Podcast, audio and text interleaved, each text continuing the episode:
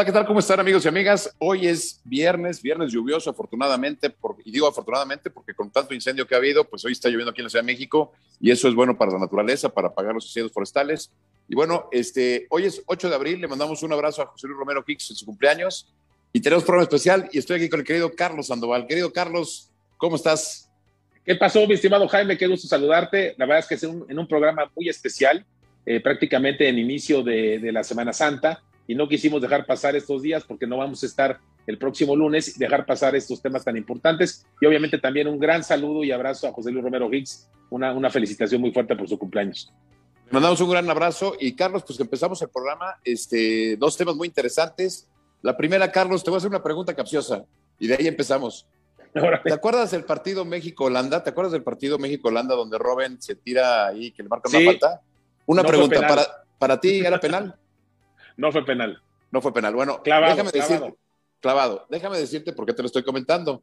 Porque ayer la Suprema Corte de Justicia, con la reforma eléctrica, hace cuenta que hubiera avalado el penal de Robben. O sea, para que nuestros amigos entiendan, la Suprema Corte dice que el penal sí fue penal, como el árbitro en, en Holanda, ayer con la reforma eléctrica. Y segunda pregunta que te voy a hacer, Carlos.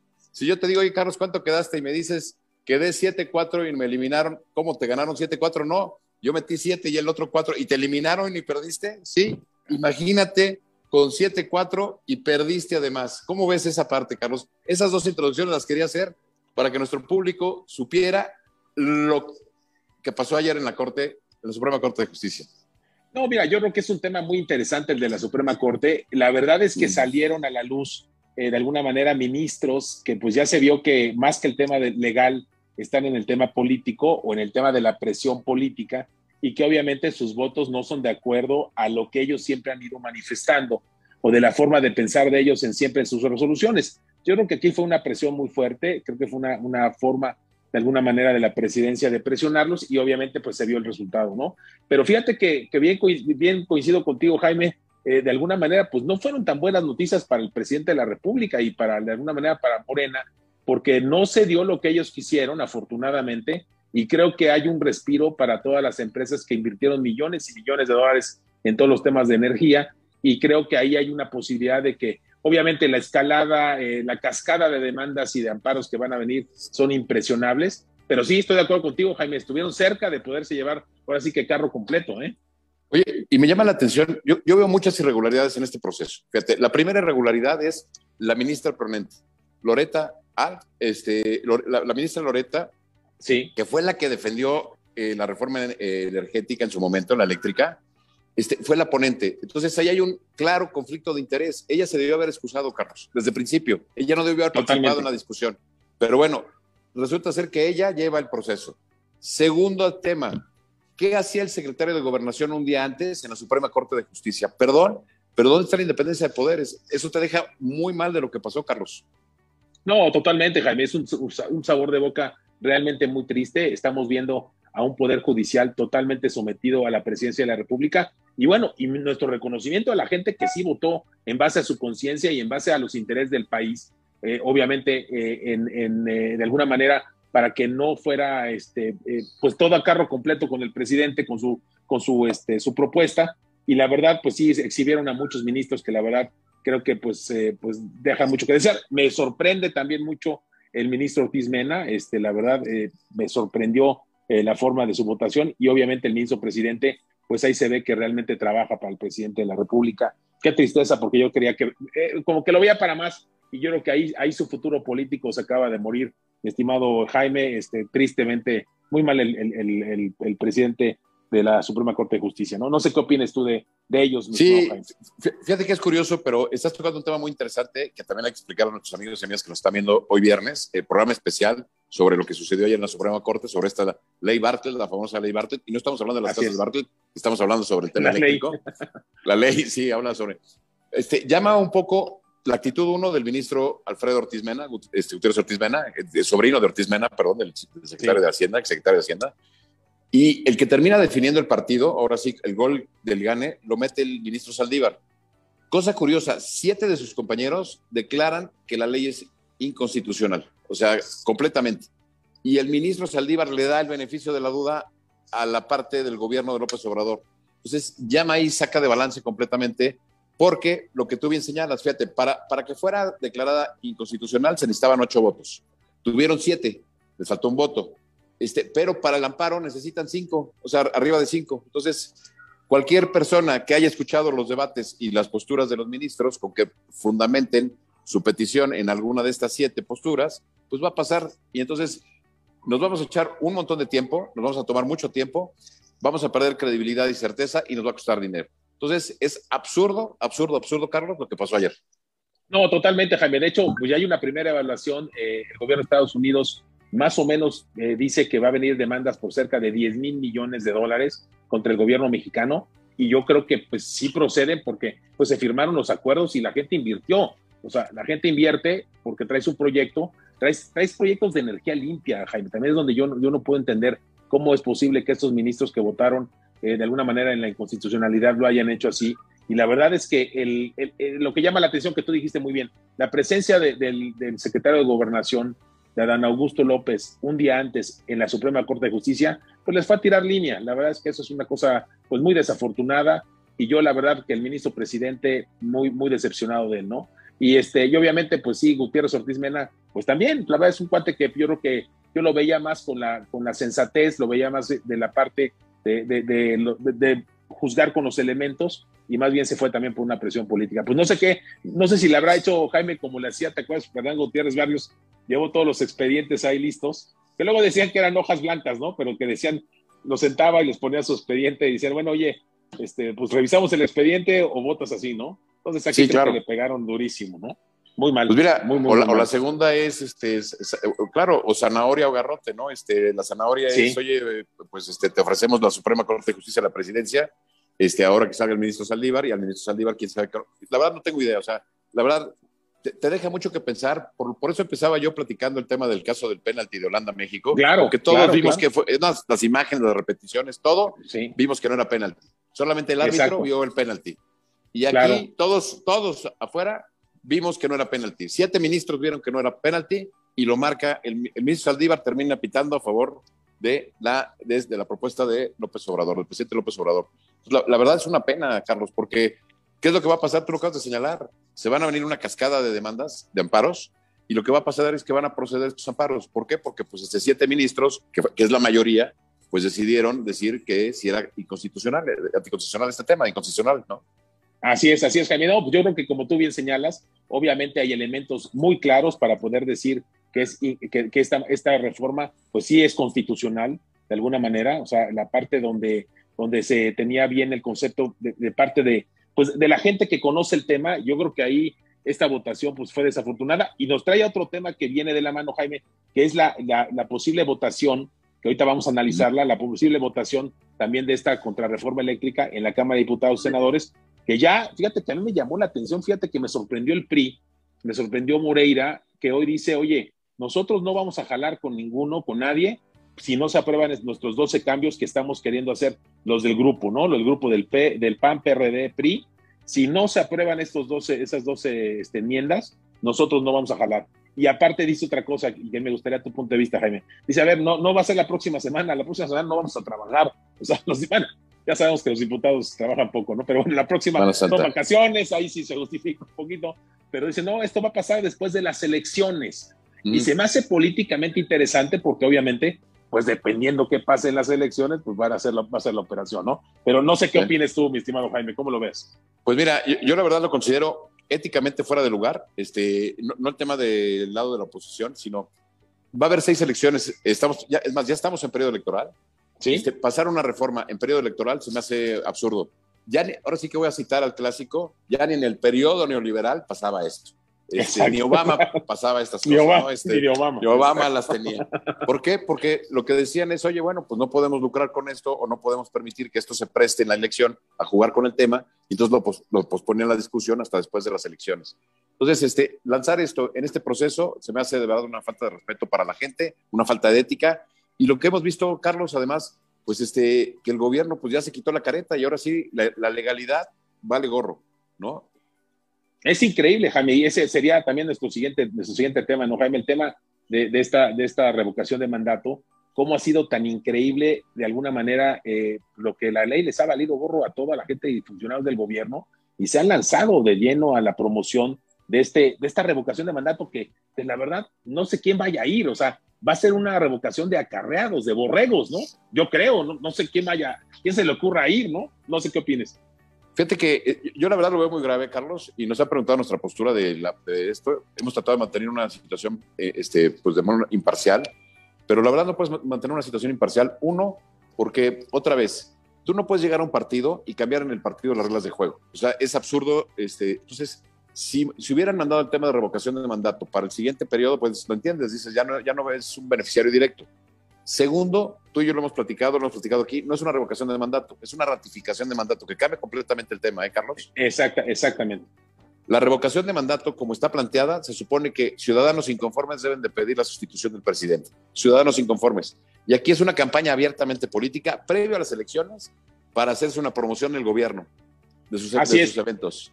Oye, Jaime, y los que, bueno, no sé si en todos los estados fue igual porque no tuve la oportunidad de salir en, esta, en este periodo, pero es increíble en la Ciudad de México estos anuncios de nosotros con AMLO y vamos con AMLO y ratifiquemos a AMLO. Oye, es una, eh, o sea, fue impresionante esa campaña que de alguna manera el INE había dicho que no se podía y luego también la inauguración del aeropuerto y, la, y sacar esto, esto como parte de esta ratificación de mandato, pues la verdad es que totalmente inconstitucional y totalmente fuera de la ley. Y de alguna manera, Jaime, y ahí vengo, tiene mi análisis y mi pregunta, es, eh, hoy el presidente del INE lanza un mensaje, eh, Lorenzo Córdoba, diciendo que podría, o sea, podría anularse esta, esta, esta elección, este, claro. porque la verdad es que no hay condiciones, hay más de 170 denuncias de que esto pues ha sido mal llevado y no se ha cumplido la ley, ¿no? No sé qué opinas, Jaime. Sí, fíjate, son muchas cosas muy graves. La primera, no se modificó la Constitución en los artículos principales, el, 83, el, 85, el 83 y el 86. El primero dice que tú votas por un presidente por seis años, que el presidente debe durar su cargo seis años.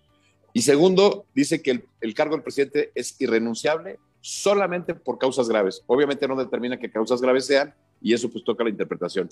Y luego meten el 35, que es la de ley de revocación de mandato, donde dicen que, bueno, pues sí, el presidente eh, se hace la revocación y en caso de perder, pues va a renunciar.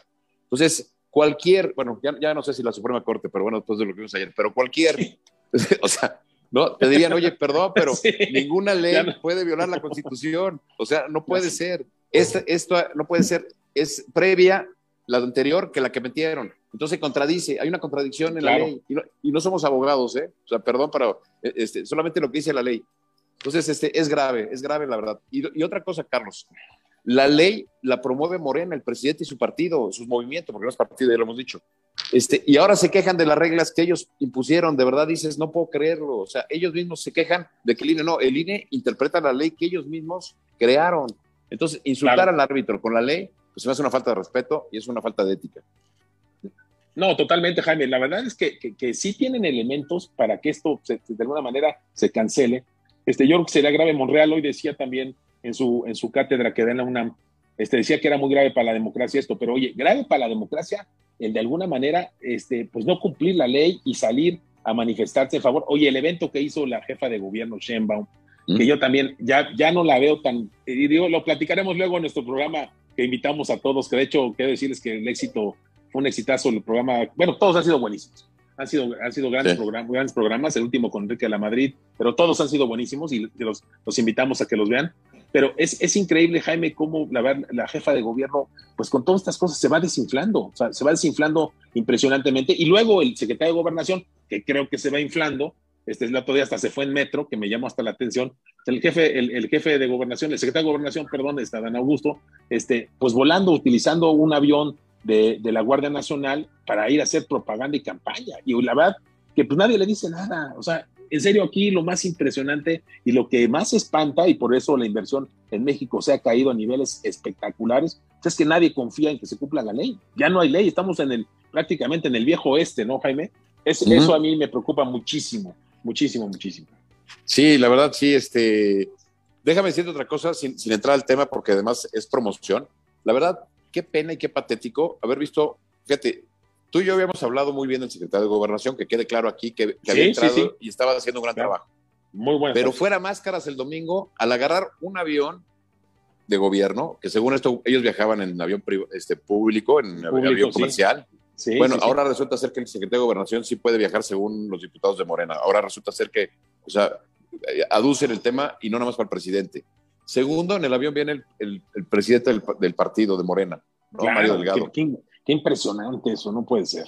Este, tercero, llegan a un meeting este, donde él, mismo dice, fíjate, convocan a la gente con engaño porque si vamos a hablar de la reforma energética y dice, y ahí mismo le dice, no, vamos a hablar de la reforma del mandato. Y abiertamente hacen publicidad cuando la ley, la misma ley que ellos promulgaron, dice que no pueden hacer promoción. Funcionarios públicos. No, no. Totalmente, Javier. Oye, y, un cuarto, que, estaba el jefe de la Guardia Nacional ahí también, de militar.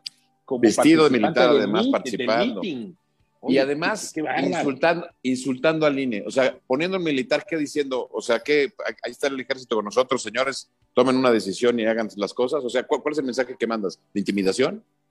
Así es, así es, Jaime. Y el, gobernador, de, y el gobernador de Sonora, además, también, porque ahí volaron a Sonora, Carlos. Claro, claro. Y, este, y, déjame decirte otra cosa. Y segundo punto grave, eh, la, la, candidata Sheinbaum, perdón, la jefa de gobierno Sheinbaum, resulta ser que hace un gran meeting donde se ve todo el acarreo que hicieron para llenar la plaza de la Constitución y, este, y hace otra vez una oda al gobierno de López Obrador y otra vez con la ratificación, con la revocación del, bueno, ratificación del mandato, porque ya eso ya es, ya es abiertamente la burla, ¿no? Entonces, así es, este, es. Tú y yo habíamos hablado de más o menos, a pesar del tema de la línea 12, que exculpamos un poco a la jefa de gobierno, del trabajo bueno que estaba haciendo, pero la candidata Sheinbaum a la jefa de gobierno creo que una gran diferencia, ¿eh?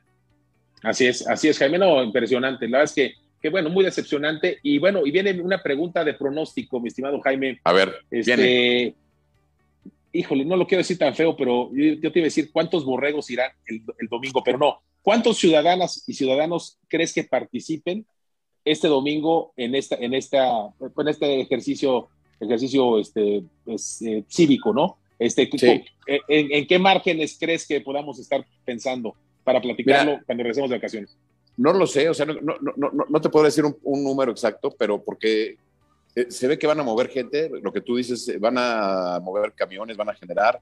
Este, yo la verdad sí voy a salir el domingo, pero, voy a que con mi familia no voy a ir a votar, porque no voy a prestar una simulación de alguien que de verdad se está victimizando, que está utilizando el poder para su beneficio. La verdad no lo voy a hacer, no lo voy a hacer. Y digo, pareciera contradictorio, pero no lo es. Nosotros salimos a votar en 2018 por un presidente de seis años, aunque no hayamos votado por el actual, en mi caso. Así es, así es, ¿Sí? así es. Entonces, el señor tiene que respetar la Constitución y seis años se debe de quedar en el rollo que para mí está haciendo un muy mal gobierno, exactamente está haciendo un mal gobierno y debería de corregir. Porque lanzar una, una este, revocación de mandato o ratificación de mandato en estas épocas, pasando una pandemia que todavía no salimos de ella, con una situación económica, la inflación de hoy, Carlos, la peor que hemos tenido en años, en años. Eh, temas de salud, temas económicos, temas de seguridad. Perdón, hay temas más importantes que estar pensando. Y ayer, además, lo pongo porque no sé si viste la mañana del día de ayer, pero el presidente cuando habla de la casa de su hijo dice que es una bañera latina de su hijo. Y perdón, esa alberca otra vez ni Obama la tiene. ¿eh? Exacto. Sí, no, no, esas no hay ni en la Casa Blanca. Ese es un hecho, mi estimado Jaime. No hay, no hay, no, hay. no hay. Oye, yo fíjate que te voy a dar un pronóstico, a ver, que, que, que a, ver. te voy a decir más o menos los rangos que yo creo que va a pasar. Si, es, si van menos de 10 millones de gente a votar, este, y conste que fui respetuoso, no dije borregos, sí. gente, ciudadanos a votar, este, yo creo que serían muy malas noticias para, para, para Morena y para el presidente. Si van más, si van 14, alrededor de 13, 14, 15, se me hace que más o menos le salieron bien las cosas. Y si llega a ir 20 millones, es que sí tuvo un gran éxito. Yo por ahí, por ahí te, voy, ahí va mi análisis más o menos. Te voy a decir algo, pase lo que pase, el presidente va a cantar que fue un hitazo y que él ya promovió lo que debe haber promovido, ¿no? Así es, así es, sí. Sería una, sería, él, ya ganó, la verdad que ser francos. Él ya ganó, pase lo que pase, este, ni se va a ir, eh, va a salir. Va a decir que ha sido el único presidente que ha sometido a mandato, que, la gente, ¿no? que puso el tema, que el INE no funcionó, que además eso es muy grave. ¿eh? Y, y eh, hay tres cosas que son muy graves, Carlos, en este tema, que además también hay que señalarlos con la revocación de mandato y por qué yo no voy a ir a votar. La primera, por el desprestigio que ha hecho del INE. Primer punto. Sí, claro. Nos ha costado muchos años, sangre, sudor y lágrimas, porque ha muerto gente para poder construir un INE ciudadano, un INE creíble, porque al final de cuentas ha pasado lo que ha pasado, le ha dado certeza al país, Carlos. ¿Sí? Segundo punto por el que no creo que deba de votar, porque en una de esas, ¿no? espero. Eh, él siempre dijo que no se iba a lanzar. ¿Te acuerdas que decía, a mí denme por muerto, yo no voy a ser candidato, no voy a ser candidato y terminó siendo presidente tres veces, aunque siempre dijo que no lo diéramos por muerto, ¿no? Bueno, Así es. ¿Quién te dice que ahora no se entusiasma y dice, este, pues, este, ya que la gente me quiere tanto y estoy tan querido, los camiones se llenaron, las plazas se llenaron, pues ahora me tengo que quedar unos años más para terminar mi proyecto. Ese es un riesgo gravísimo, gravísimo. Y el otro punto es la certeza, Carlos.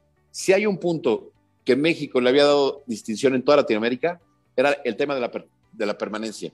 Desde 1934, 90 años, el, eh, había habido un cambio continuo de, gobernador, de, de, presidentes, digamos, o sea, del gobierno. Había habido estabilidad política, cosa que no pasa en Latinoamérica. Latinoamérica ha tenido muchos vaivenes y ha tenido muchas crisis. Bueno, en México, a partir de eh, eh, Calles, de Plutarco Elías Calles, o sea, que fue el que institucionalizó cuando llegó Cárdenas en el 34, a partir del 34 hasta el día de hoy, no había habido problema en este tema. Y con este tema de la revocación del mandato, está poniendo en, entredicho esta estabilidad que tuvimos durante 90 años.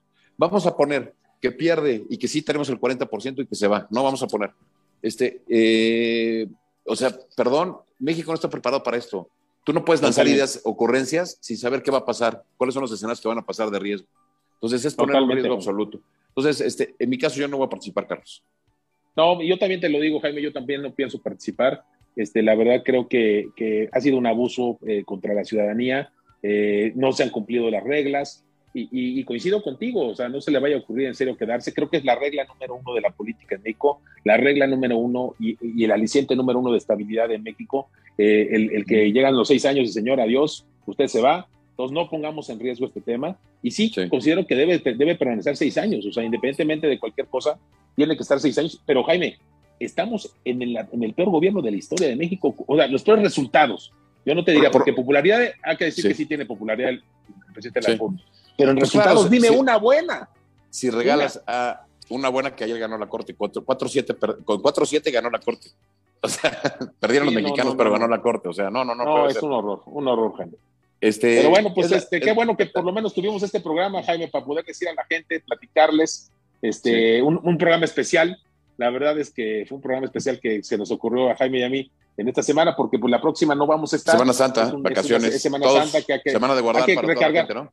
Así es, recargar baterías y de alguna manera, pues los creyentes que también pues celebremos o que celebren los que, los que el nacimiento, de alguna manera, la parte católica cristiana, y este, y obviamente, pues este, pues estar en comunicación con toda la gente. Muchas gracias por estar aquí, ¿no? Sí, digámosle de nuestras amigas y amigos que aunque no son días oficiales, ¿no? Generalmente todas las empresas, todas las religiones, todo el mundo toma esta semana, semana de guardar, semana de descanso. Y bueno, pues este, por esa misma razón, este, nosotros también haremos lo mismo para no saturarnos, para vernos dentro de 15 días, ya del siguiente, bueno, más bien 10 días lunes que sigue después de Semana Santa. Y hoy hay algunas llamadas, este, vamos a contestarlas, pero antes de irnos, este, dice Laura Ochoa, dice, Suerte y lista para escucharlos, querida Laura. Un abrazo. Qué gran Muchas gracias, Laura. Marisa Ochoa, muchas gracias. Como siempre, es un gusto tenerte gracias, con nosotros. Este, la pregunta dicen, ¿vamos a votar o no? Pues yo ya dije que yo no voy a votar porque no, no voy a esta simulación. Es un, es un caso innecesario. Ha sido un insulto al IFE, eh, al, INE, perdón. Este, no, la verdad, yo no voy a participar. Este, Laura Mechoa dice, sí, es bien dicho el tema borregos. Eh, dice, yo creo que va a decir que fue un fracaso la consulta gracias a la negligencia del INE. Exactamente negligencia o no, eh, no hicieron nada. Exactamente. Entonces, ese es el tema, Carlos. Yo creo que la gente que nos está viendo el día de hoy y que nos verá posteriormente, porque este programa se sube a las redes sociales, eh, Facebook, YouTube, Spotify. Así es. Nos, pueden ver este, en los programas y bueno, pueden ver pues nuestra, nuestra opinión, lo que pensamos de lo de ayer y ahora lo del domingo. Este, pues, Carlos, antes de irnos, una reflexión final, Carlos. Pues sí, mira, una reflexión sería, Jaime, este, obviamente que la decisión de ir o no el domingo es de cada uno de ustedes. Eh, la verdad es que ustedes decidan si, quieren participar. Eh, yo nada más transmito mi en lo personal, mi punto de vista, yo no pienso ir. Eh, yo no me voy a prestar igualmente, como bien señalas, Jaime, a este simulacro, a esta, este, pues, este, esta, pues de alguna manera, acción, de alguna manera propagandística y política. Pero pues cada quien decide, o sea, eso sí, libre, cada quien que decida lo que quiera este, no estamos ni, para un lado ni para otro, sino que cada quien tome su decisión como ciudadano, como mexicanos, como los que queremos ver a un México mejor. El ir a votar, vas a hacer un México mejor, hay que decidirlo, cada quien lo que decida. Así es, Carlos. Pues bueno, pues este, estamos ya cerrando, Carlos, hoy viernes. Desearles un buen fin de semana a todos los amigos y amigos que nos vieron. Este, que no se pierdan nuestros programas en Telered, son muy buenos. Todos los lunes tenemos una sobremesa. Hoy tuvimos una sobremesa especial.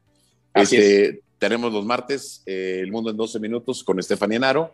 El miércoles tenemos Verdades que Desnudan con, con nuestras queridas compañeras y amigas, eh, Laura Michúa, Freda Leal, Adi Rosado. Y los jueves tenemos el programa de Con Dios. Y el programa también que tenemos cada 15 días, la Asociación Presidencial 2024, Carlos. Esa es nuestra programación en Telered. Así es, mi estimado Jaime, pues un gustazo, un buen fin de semana, una buena Semana Santa. Este, pues lo mejor de lo mejor para todos los, los amigas y amigos que nos están viendo el día de hoy. Y obviamente, por recordarles que este lunes no estamos y este martes tampoco, pero nos vemos en 10 días en el mundo, el mundo en 12 minutos el martes y la sobremesa de los diálogos el día lunes. Gracias, Jaime. Pues gracias a ti y un abrazo a toda la gente que nos vio hoy. Saludos, muchas gracias.